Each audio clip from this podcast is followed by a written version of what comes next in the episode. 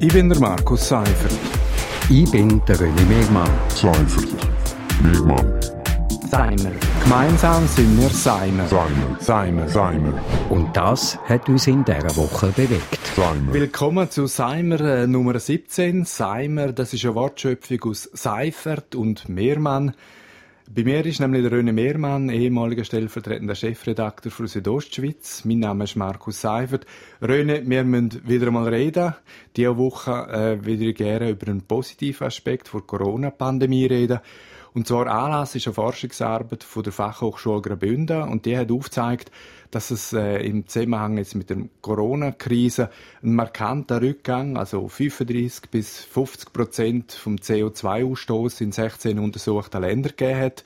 Äh, die Schweiz ist da ein bisschen ein Spezialfall, weil die Stromproduktion wird in der Schweiz äh, praktisch CO2-neutral gemacht. Aber hast du damit gerechnet oder hat man damit können rechnen, dass die Emissionen so stark zurückgehen? Also so stark habe ich nicht damit gerechnet, aber es ist mir eigentlich klar gewesen, wenn man die Wirtschaft runterfährt, wenn man nicht mehr pendelt, nicht mehr mit dem Auto unterwegs ist, äh, wenn Fabriken nicht mehr laufen, man braucht weniger Strom. Also für mich ist, und das haben ja auch schon erste Daten aus China gezeigt, dass das der Umwelt eigentlich gut tut. Also zumal wieder äh, weniger Smog in der chinesischen Stadt.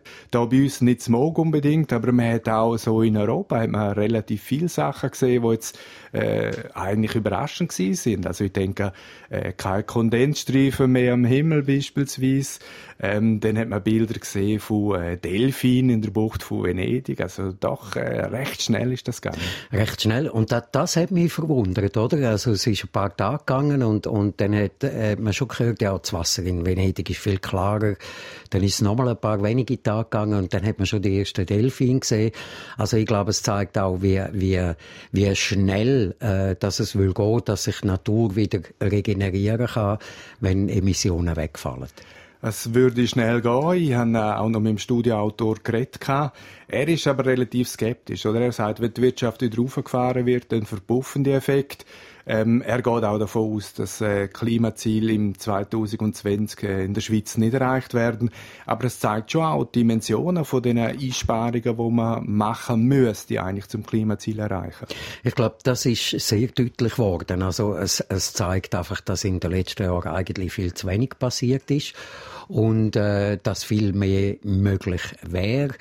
Ähm, es ist einfach ein bisschen unschön, wenn man quasi muss die Wirtschaft äh, äh, abstellen damit es der Natur wieder gut geht, weil wir brauchen ja eigentlich beides.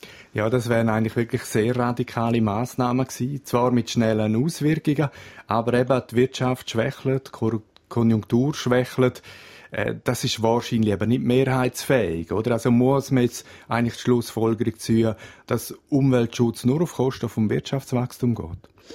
Ich glaube nicht unbedingt. Äh, ich glaube auch, man kann die Bekämpfung von Klima- und Corona-Krise nicht irgendwo so priorisieren. Jetzt müssen wir zuerst das machen und dann machen wir dann das. Und während dem, dass wir die Corona-Krise bekämpfen, ähm, äh, machen wir nichts für, für, das Klima und umgekehrt. Ich glaube, das, das spielt einfach eng miteinander äh, zusammen. Was ich aber glaube, ist, dass sich zumindest äh, einige Unternehmen werden ihre Lieferketten überdenken.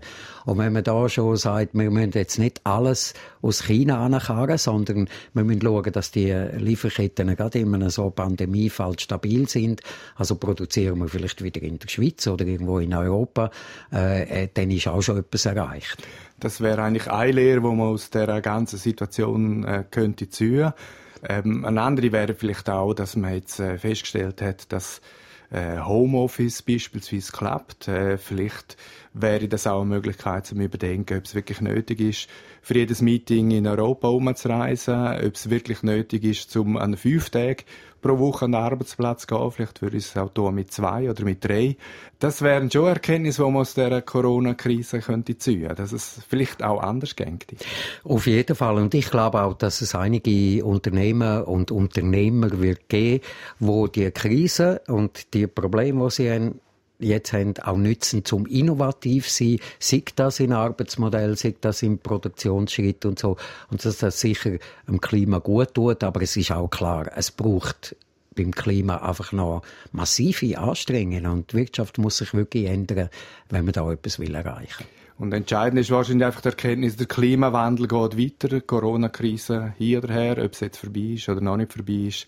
Das wäre der Punkt, wo wir müssen Schluss machen an dieser Stelle. Das war Seimer vom 22. Mai. Ich bin der Markus Seifert. Ich bin der René Megmann. Seifert. Megmann. Seimer. Gemeinsam sind wir Seimer. Seimer. Seimer. Seimer. Und das hat uns in dieser Woche bewegt. Seimer.